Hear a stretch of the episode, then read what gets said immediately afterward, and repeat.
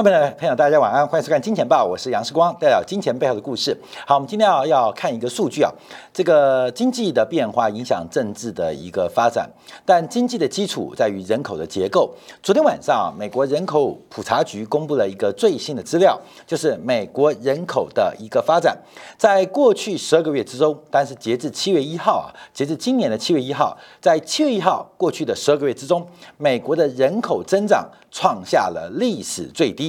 这代表全球不仅是在于新兴国家，像包括了中国、像日本、像韩国、像欧洲，连美国的人口红利是否也要接近耗尽的一个局面？那最近我们看到。美国的货币政策当中最观察的是失业率，但失业率不断的降低，主要美联储的立场是因为劳动参与率偏低的关系，所以也就是美国人回来找工作，美国的失业率可能会升高。那为了因应可能升高的失业率，所以美国用了非常多的财政跟货币刺激。但我们现在回来讲，在失业率的背景。它是在劳劳动参与率的基础之上，而劳动参与率的基础在于劳动人口跟总人口的结构。所以在昨天美国人口普查局所公布的数据啊，到底代表什么意思？我们来看一下这个数字所透露出的美国人口结构的变化。那第一个，刚提到了这个美国人口增长率仅仅只有百分之零点一，创下美国建国以来最低的水平。你知道吗？去年呢，到今年为止啊，过去十二个月，美国人口一一年之内只增加了三十九点三万人。那看待本世纪以来啊，美国的人口增长数平均每年是大概两百万。两百万，也就是在新冠疫情之前到新冠疫情爆发之后，美国人口的增速忽然出现大幅度的一个放缓，这也是美国自二战以来首次人口的净增长不到百万人，首次不到百万人。好，那我们就要观察一下有几个变化，这个人口自然增长率有几个影响，这是增长率啊，当然现在数据在这边啊，和数据在这边，这历史最低啊。几次的经验可以我们看到，一次是一战，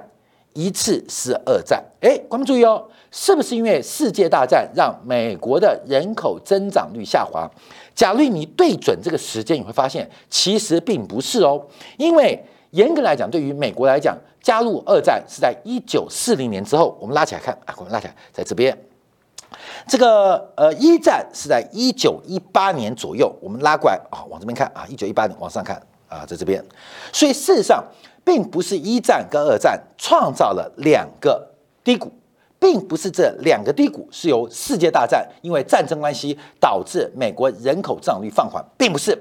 主要我们看待是一九一九年到一九二零年，美国出现的一个金融海啸。那这个金融海啸，我们之前节目做过。那也是因为这个金融海啸，使得美联储在刚刚成立不到五年，就开始对于市场、对于整个资产价格做出了一个明显目标的转移。所以后来才有二零年代的颗粒之繁荣。那颗粒之繁荣，在一九二九年泡沫破灭之后，美国乃至于全球出现了经济萧条。所以这两个低谷主要发生的原因是因为经济萧条，并不是一战跟二战啊，要大家特别了解哦。其实按照一战跟二战，美国的人口增长率并没有大幅放缓，反而是美国在上个世纪初的两次金融危机让人口的增长数大幅放缓。那我们回来看一下，因为本世纪。美国人口增长放缓的转折点，其实也在哪边啊？看到没有？也在两千零八年前后。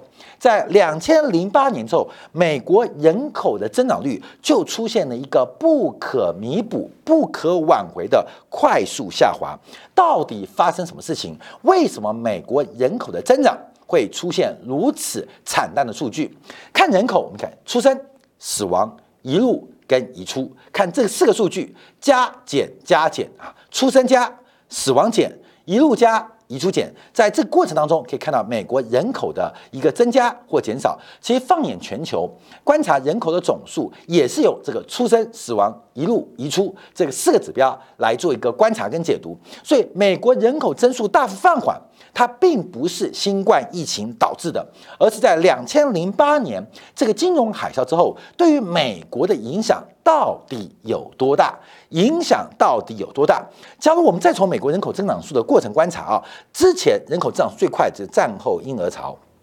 战后婴儿潮啊，这个婴儿潮在四年代、五零年代出现了。出生率大幅度的攀升，那第二次战后婴儿潮就是婴儿潮之后的婴儿潮，应该是在这个后面啊，这个就是在二十多岁、三十岁第二次的婴儿潮。可是我们看到一次婴儿潮比一次婴儿潮低，那可是现在应该出现战后的婴儿潮的孙子潮，并没有出现。并没有出现，到底发生什么事情？就是我们看到美国人口结构啊，就出现一个非常大的滑坡，应该有第三波人口增长的上升轨道，不仅没有增长，而且出现大幅下滑。好，那我们现在就要开始解读啊，看一下我们到底到底这个数据出现在什么变化？我们就把出生、死亡、移入跟移出共同来做比较。这是美国人口啊，普查局昨天公布的数据啊，看到很明显，这个数据最大的变化。看到第一个是死亡人数出现大幅度的攀升，在七月一号以前的十二个月，我们看美国的死亡人数大增。那当然我们可以轻易的解读，它是因为新冠疫情间接直接导致的美国死亡口攀升。可是大家注意到，因为美国死亡人口的拐点。并不是新冠疫情，应该是在二零一九年第二季开始发生啊。这个观点是二零一九年第二季第一季啊。当然有一种讲法啊，这个新冠疫情可能不是发生在武汉，而是发生在美国，因为在二零一九年的。年终就发现美国有大量的呼吸器官的疾病，当时啊还记得吗？都认为是电子烟可能产生了呼吸道的一个疾病跟影响，所以美国的人口拐点、死亡人口暴增的拐点，应该是在二零一九年的第二季开始的，所以。到底新冠疫情对美国的死亡人口有没有影响？感觉直观是有的，可是整个拐点是在二零一九年发生的，所以我们从宏观数据观察，应该是战后婴儿潮已经接近了退休年龄，甚至第一批的战后婴儿潮接近了。死亡的终点，所以整个美国人口死亡数第一个增加。第二，我们观察出生率，那这个出生率的转折就要回推到二零零八年。从二零零八年之后，美国人口的出生人数绝对人数就不断的下滑，所以两个长期的转折先后发生，产生了一个非常重要的关键，就是美国的出生人口跟死亡口。会不会出现所谓的死亡交叉？死亡人数高过出生人数，即将在未来的十二个月会发生。那这个概率目前可能性正在变大，正在变大。好，那我们提到了出生跟死亡，我们做个解读。这个长期结构的转折，常提到。美国是一个移民国家，所以美国除了出生死亡之间的差距之外，最重要是移民人口。同样，我们看到美国的移民人口也创下了过去几十年来的新低，而这个拐点更是在两千零八年之前。所以，等一下我会补充，我们把出生、死亡，还有包括移出、移入所谓的移民人口，到底他们个别的影响跟变化在什么地方，要跟大家说明。所以，我们看到出生它的拐点是在两千零八年。死亡的拐点是在二零一九年，而移民的对于美国移民美国的浪潮，则早在网络泡沫破灭之后出现了一个转折。所以三个不同的转折，经过了呃二十年，经过了十三年，经过了两年，共同发酵共振的结果。导致了美国人口出现下滑的一个变化跟发展。好，所以我们再往下观察啊，我们看一下，先从这个出生率做关注，到底美国的人口出生率为什么会出现大幅下滑？从这张图表当中，我们从人种跟肤色来进行分类，很明显看到的是白人啊。白人的出生人口，出生口是出现了一个下滑表现。我们这边这个两个色块，一个是白人的移民，移民包括拉丁裔、亚裔、黑人，或是两个种族以上的移民啊，我们是移民是有蓝色的。那自然增长就是出生减死亡是这个黄色的色块。所以很明显看到这个图表的累计是二零一零年到二零一九年，总共长达十年的时间。美国人口各个族裔、各个肤色在自然增长跟移民的这个关系当中出现的变化。这底下一个图表很明显啊，从二零一零到二零一九年，美国白人的出生人口数是一千八百二十一万，死亡人数是一千九百二十九万，也就是美国的白人啊，这个呃这个族群啊，美国的白人在过去十年总共减少了一百零七万的人口。一百零七万人口，那移民到美国的白人有一百零五万，就算有移民的补充，美国白人仍然是入不敷出，美国白人人口的绝对数量仍然是出现过去十年哦，是下滑了将近一万七千人。过去十年喽，那我们看一下美国人口的变迁呢？我们看第二个增加最多的是拉丁裔啊，拉丁裔。从底下的图表可以看到，过去二零一零到二零一九年，拉丁裔或西班牙裔总共出生了九百三十四万人，死亡人数是一百六十一万人。所以过去十年，拉丁裔包括西班牙裔总共增加了七百七十二万人。总共增加了七百七十二万人，另外接受的移民有两百三十七万人，所以过去这十年，美国人口最大的支撑是来自拉丁裔。从出生扣掉死亡，人口的净增长，再加上移民，总共增加了超过一千万人。拉丁裔超过了一千万人。好，另外亚裔，我们看一下亚裔的出生啊，记不多少？一百七十九万，死亡。五十八万啊，死亡五十八万。那这个亚裔的人口自然增长是一百二十一万，可是亚裔人口更特别的是移民数，总共在过去十年有三百二十六万的亚裔人口移民到美国，所以这一加一减呢，亚裔人口也增加了将近四百四十七万人，四百四十八万人。好，另外看黑人，黑人是出生的五百五十万，过去十年死亡两百九十一万，人口净增长是两百五十九万。移民增加了一百二十二万，所以基本上我们看到黑人大概增加了三百八十万人左右水准啊，三百八十万的一个水平啊。所以从这个数据的观察，美国的人口正在做一个改变。美国的人口从出生跟死亡还有移民做补充做观察，美国过去十年白人不增反减。拉丁美洲拉呃这个拉丁裔的增加了将近一千万人，而这个亚裔大概增加了四百五十万人，黑人增加了大概三百八十万人，其他族裔都是只增不减的。所以美国这个物种，美国这个国家，它人口结构正在改变。那当然这很正常啊，就自然生态系，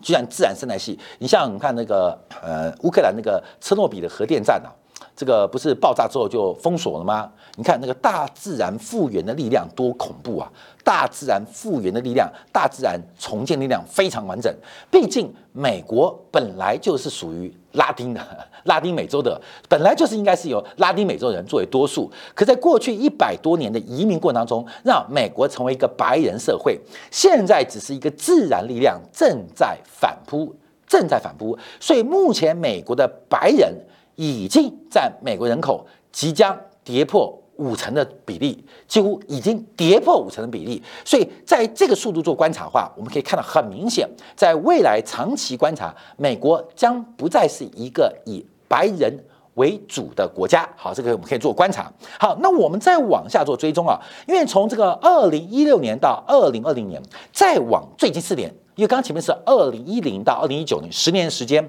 假如用二零一六二零一六到二零二零年啊，也就是上一次人口普查的最后五年，最后五年，最后带四年的时间啊，白人人口流失速度是越来越快，从原来的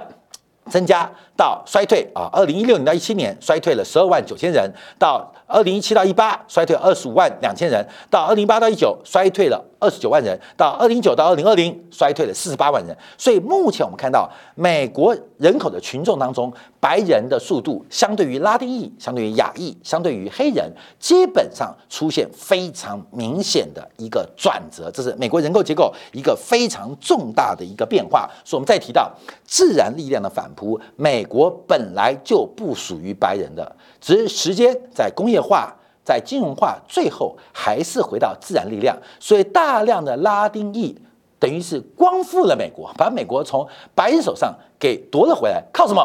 靠生小孩啊，靠生小孩给生了回来，所以这是目前美国人口结构的一个最大的变化。那我们观察，那叫移民喽。因为美国基本上从这个早期拓展阶段到工业化阶段到工业化停滞的过程当中，美国过去是靠移民的，中间呢有几次的大移民潮，不管是这个欧洲的移民，包括在这个上上个世纪，就是十九世纪末期大量的华人的移民，到后面全球的移民几个阶段，可到了上个会计年度才。这年度就看到美国的移民申请基本上创下了五年以来的新低，美国梦不在了吗？美国的移民不在了吗？嘿，各位，我们开个玩笑，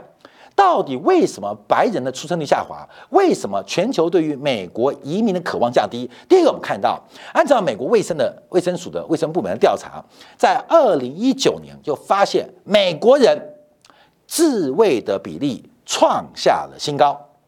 也就是美国人的性需求，人类最基本的需求，现在出现一个非常大的变化跟转折。除了跨性别跟同性法律婚姻制度的改变影响了生育率，另外在元宇宙的世界啊，今天我们早上小编开题还开的元宇宙出现第一桩的性侵骚扰。元宇宙都出现信息骚扰，这个世界变得很特别，很特别啊！所以，我们看到美国人连身为一个生物本能的性需求都出现大幅度的一个弱化，大幅弱化，甚至二零一九年统计，美国每年将近有三千人因为自卫而死亡啊，可能心脏病爆发引发心脏病。所以，这个西方世界带给我们的文化。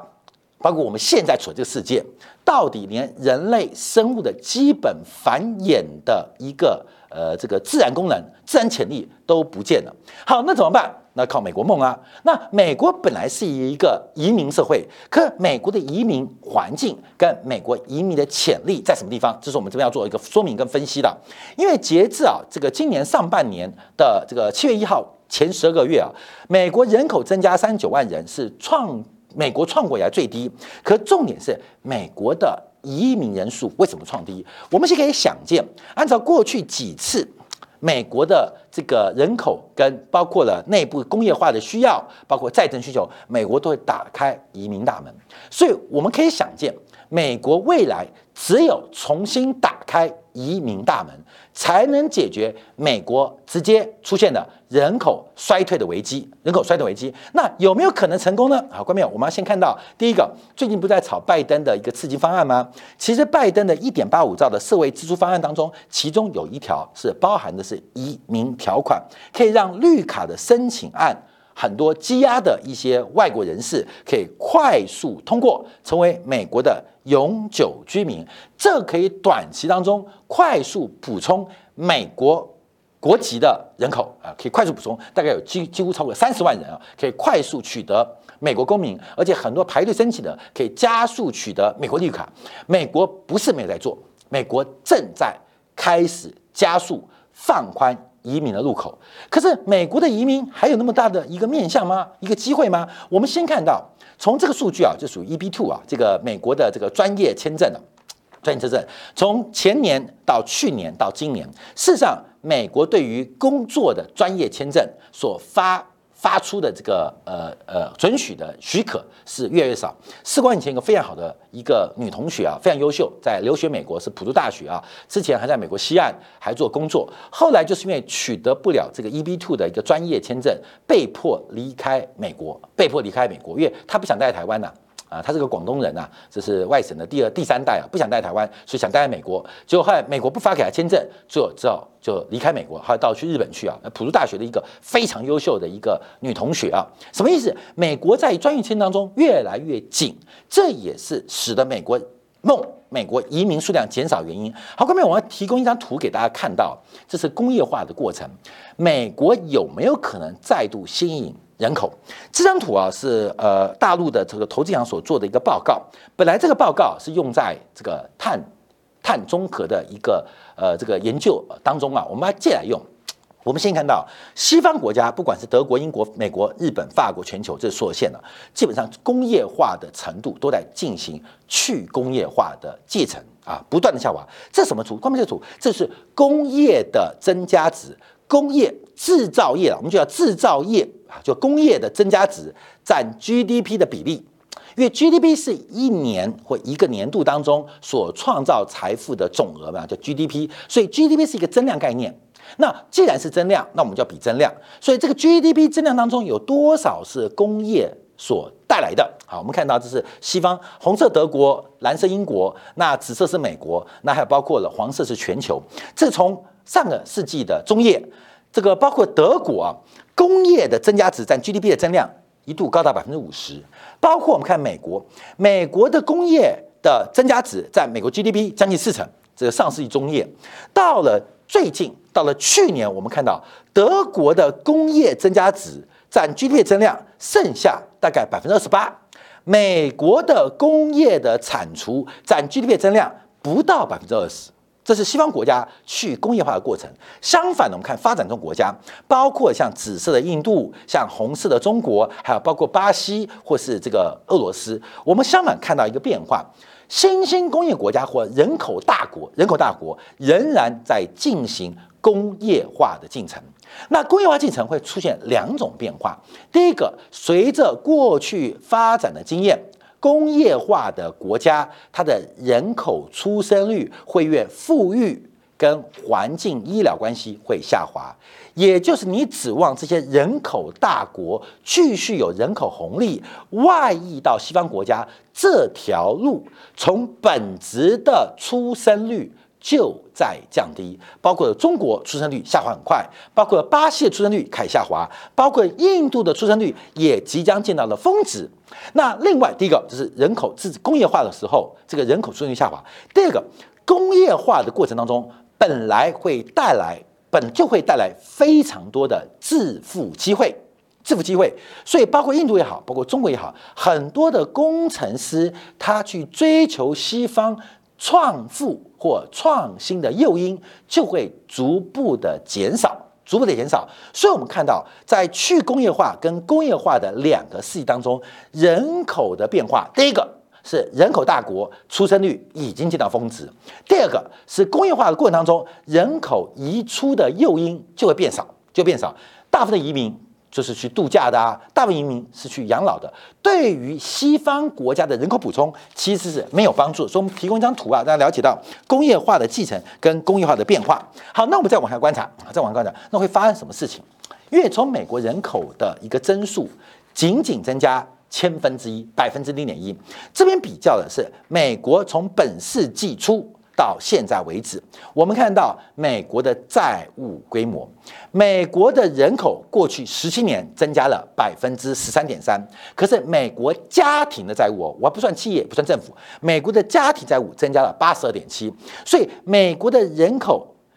每增加一 percent，美国的债务要增加啊六到七个 percent，啊，这基本上这个比例是非常失衡的，也代表这个反而会影响到人口。生长出生的一个变化，为什么？因为生活太累了嘛，生活太压力太重了嘛。这不仅是一个增量太重，连存量，什么存量？债务存量都非常惊人。我们再看到，假如以全美国的这个债务，还有美国人口，我们有两千年本世纪初作为一百。做一个指数的机起来做计算，从两千年到今年的三月啊，第三季第三季，从这指数观察，美国的人口总共增加了百分之十七，可是美国的债务是大幅增加了百分之三百九十二。所以，假如都以本世纪初两千年第一季都是一百作为基起的话，人口是一百十七，增加百分之十七，债务变成了四百九十二，增加了四百九十二。